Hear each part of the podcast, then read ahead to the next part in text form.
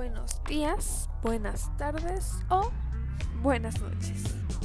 Soy la alumna Nadia de la Cruz Segovia, del grupo Tercero A.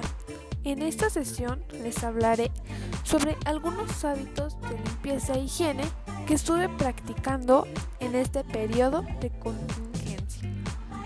Como sabremos, es necesario para todos tener una buena higiene corporal, pues si no la tenemos, causar enfermedades. Para evitar esto, yo recurrí a lo siguiente. Bañarme un día sí y un día no, pues bañarse diario es malo para la salud. ¿Sabías eso? Secarme bien todas las partes del cuerpo, pues si no lo hago, podría ser causante de hongo. Cambiarme diariamente la ropa interior. Lavarme las manos muy seguido. Lavarme los pies en la noche. Para la higiene bucal, lavarnos los dientes es muy esencial, pues nuestros dientes cumplen una función muy importante y específica durante la alimentación. Cortar, rasgar y triturar.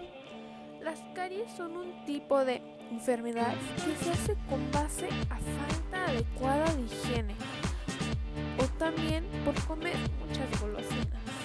Para evitar esto es necesario lavarse los dientes tres veces al día. Al levantarnos, después de cada comida, antes de dormir.